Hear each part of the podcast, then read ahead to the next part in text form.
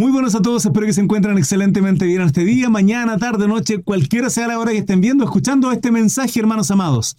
En esta ocasión, sana doctrina, palabra del Señor, la primera parte del capítulo 4. Lo que van a ver a continuación es un extracto simplemente del estudio completo, lo pueden ver en mi página de Facebook, Crisar Mesa. Estuvimos avanzando en el capítulo 4 el día en que estudiamos el capítulo 3.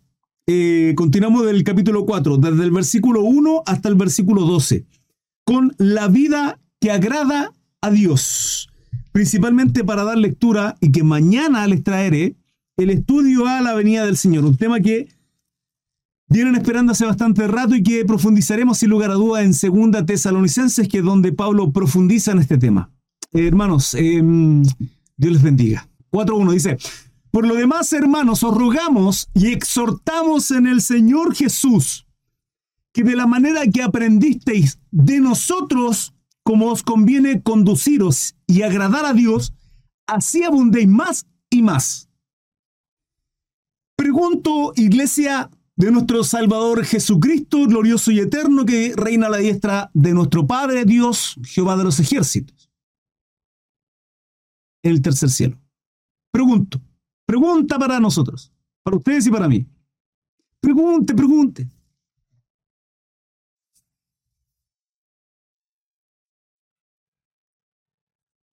¿Nos conducimos así? ¿Vivimos la vida así?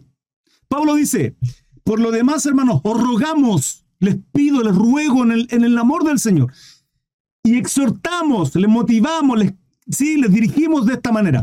En el Señor Jesús, que de la manera en que aprendiste de nosotros, porque es lo que estamos haciendo, ¿no? ¿De qué estamos aprendiendo? ¿De quién estamos aprendiendo ahora? De Pablo. ¿De quién aprendió Pablo? De nuestro Salvador Jesucristo, que expuso su vida al punto de la cruz, del padecimiento, el sufrimiento, al punto de, como lo dijo mi hermano Alejandro hace unos días atrás, de vivir la separación de sentirse completamente solo y abandonado en la cruz, con ese dolor y quebranto que tuvo nuestro Señor en esa cruz. Ahora, Pablo aprendió de él. Nosotros, lucho hermano por ello, mi hermana Kevin dice. Nosotros vivimos en la carne bajo nuestras pasiones de deleite, bajo nuestros gustos, o vivimos nuestra vida como Pablo nos está enseñando donde tenemos que, donde tomamos nuestra cruz cada día y nos negamos a nosotros mismos. Pregunto yo. Porque Pablo está diciéndole esto a tesalonicense. Hermano, podemos leer, leer, leer y, aprender toda la palabra. Sí, es más, ustedes pueden tener la bendita bendición, bendita bendición, soy redundante, bendita bendición, hermanos, de, del problema que tengo yo de nunca acordarme de la cita. Me, conozco la palabra, sí puedo decirle, hermano, esta palabra, este, la busco la encuentro, pero nunca me acuerdo la cita, ya es un problema que tengo en mi cabeza, les pido perdón por ello. Pero usted puede, se puede acordar de memoria toda la cita, hermano, toda, comprender absolutamente toda la, la Biblia. Pero ¿de qué nos sirve a usted y a mí? Si no vivimos conforme a como la palabra nos está diciendo. Trato, dice mi hermano Carlos, estoy en ese proceso. La pregunta es, ya, está bien mi hermano Carlos, si yo también estoy igual que usted, y usted y mi hermano gay. La pregunta, ¿realmente estamos tratando? Sinceramente, ¿Realmente estamos tratando, hermanos, eso se trata el cristianismo, de un camino angosto? Por eso angosto, porque no es fácil. No es fácil, hermano, mordernos la lengua cuando nosotros nos hacen algo. ¿Quién hace de nosotros cuando alguien nos hace algo? Cuando vemos que son chantas, estafadores, sinvergüenzas, mentirosos con nosotros. ¿Qué hacemos? Hermano, sale lo peor de nosotros, sale lo animal que somos, la bestia que somos. Somos completamente malos, hermanos. Y la palabra nos enseña que tenemos que poner la otra mejilla, orar, bendecir a aquellos que son así con nosotros. Hermano, puedo estar acá todas las noches, todas las noches y aprender la palabra, pero ¿de qué nos sirve si no somos confrontados por la palabra? ¿De qué nos sirve?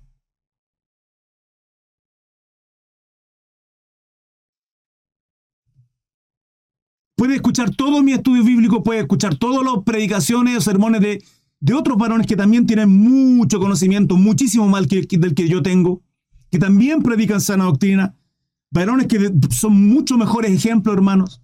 Pero ¿y de qué? Si no seguimos esos ejemplos.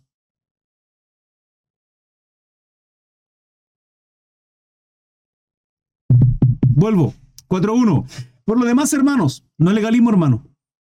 Por favor, se los pido. No es legalismo. Hablo con celo de Dios, hablo, hermanos, con la dirección del Espíritu Santo y en presencia de Él estoy. E, esto es para todos. No crean que yo soy el ejemplo más grande. No lo soy, hermanos. En lo absoluto, soy uno más que igual que ustedes. Pero la palabra de Dios nos exhorta a esto y mi responsabilidad es exhortarlo a esto. Pablo lo está haciendo.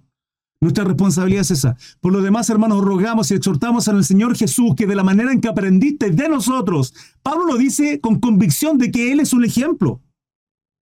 Lo dice con convicción porque Él ha sido de la manera en que ustedes han aprendido de mí, dice Pablo. ¿Cómo os conviene conduciros? Nos conviene, hermanos, así.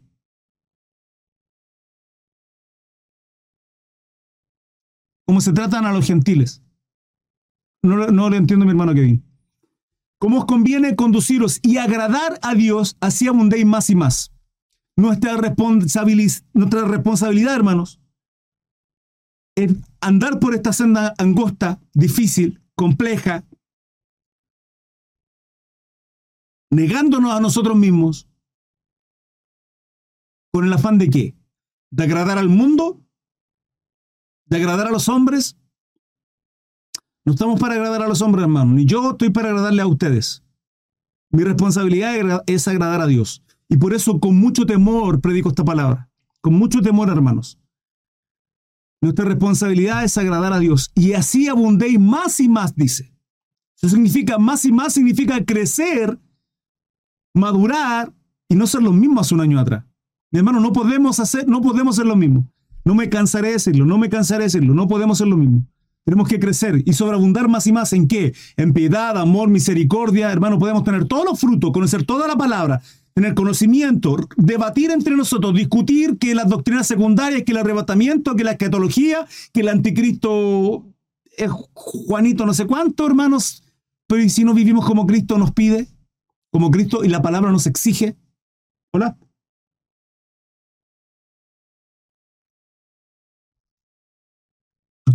4.2, porque ya sabéis qué instrucciones os dimos por el Señor Jesús. Hay algo que aprendí, que el que ve los secretos recompensará en público. Claro, la promesa que está en la, en la palabra, la, la oración de Mateo 6. 4.3. Pues la voluntad de Dios es vuestra santificación. Miren, voluntad número uno de Dios, ¿sí? La voluntad de Dios, hermano, Dios no se complace en juzgar ni mandar a la gente al infierno. La gente, que la gente se va al infierno porque se van solitos, hermanos. Ellos rechazan a Jesucristo y su palabra. Porque hay tinieblas en sus corazones, claro eso. Ahora, Dios no se complace en juzgar a los malos. No lo hace.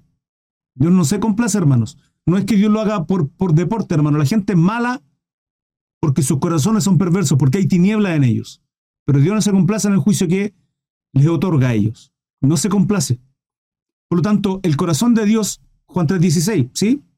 Envió a Jesucristo para salvarnos a todos, ser justificados, ser santificados, ser reconciliados en esta relación quebrantada y rota, y para darnos vida espiritual, porque estamos muertos en nuestros delitos y pecados. Esa, esa es la voluntad de Dios, que nadie se pierda, que nadie perezca, hermanos. Esa es la voluntad. Ahora, ¿Cuál es su voluntad para aquellos que somos su pueblo? Pues la voluntad de Dios es vuestra santificación. ¿Qué desea de Dios de nosotros? Que nos santifiquemos, hermanos. Y perseveremos. Y el Señor Jesucristo que empezó la buena obra en vosotros será fiel completándolo. Eso quiere decir hasta el fin de nuestros días. Amén, mi hermano Rodrigo. Justamente. Que os apartéis de fornicación. Que cada uno de vosotros sepa tener su propia esposa en santidad y honor Varones, esposos, nos habla la palabra. Santidad y honor.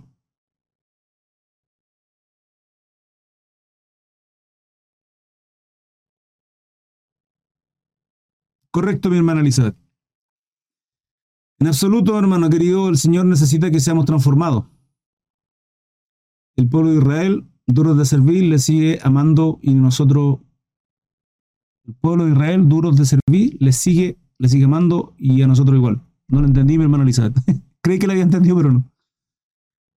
La voluntad de Dios es que nosotros nos santifiquemos. A ver, en Cristo somos nueva criatura.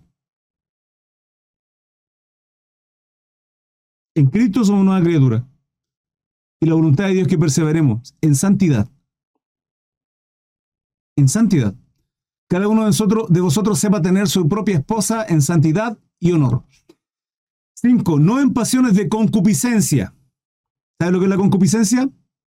Mira lo que dice Nueva Versión Internacional. Sin dejarse llevar por los malos deseos como hacen los paganos. Hermano, estamos hablando de Tesalónica, viendo geográficamente dónde está Tesalónica, estaba en Asia Menor, Grecia. ¿Sabes las aberraciones que habían ahí? Las aberraciones de todo tipo. No quiero profundizar, hermanos, pero se entiende, ¿no? Cuando dice, cada uno sepa de ustedes tener su propia esposa.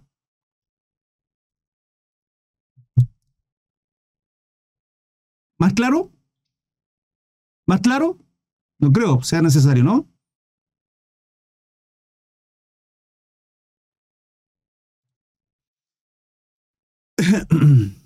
Como los gentiles que no conocen a Dios. Como los gentiles que no conocen a Dios. Como Sodoma y Gomorra, justamente mi hermana Alicia. Hermana o hermano, no sé qué. Concupiscencia, hermano deseos completos y absolutamente desordenados con relación a lo sexual y a la sexualidad. Que ninguno agravie ni engañe en nada a su hermano, porque el Señor es vengador de todo esto, como ya os hemos dicho y testificado. Puesto no nos ha llamado Dios a inmundicia, sino a santificación. ¿A qué nos llamó? Segunda vez Pablo lo reitera. Cuando los judíos acumulan versículo tras versículo, redundando en lo mismo, es como cuando nosotros enfatizamos gritando algo. Los latinos generalmente hacemos eso. Cuando queremos enfatizar algo no, no, y, elevamos la voz, ¿sí? Eso significa que queremos poner un énfasis mayor en aquello. Los judíos podemos verle cuando dicen desierto, desierto digo, y Pablo, Pablo cuando quiere enfatizar en algo redunda, acumula versículos tras versículos para enfatizar algo, lo cual es absoluta y completamente importante. No lo vamos a ver gritar. En la escritura lo vamos a ver redundando en algo. Pues no nos ha llamado Dios a inmundicia, sino a santificación. Así que el que desecha esto, no desecha a hombre, sino a Dios. Yo no sé cuáles sean sus deseos, no sé qué moralidad tengan, no sé si han acomodado la palabra.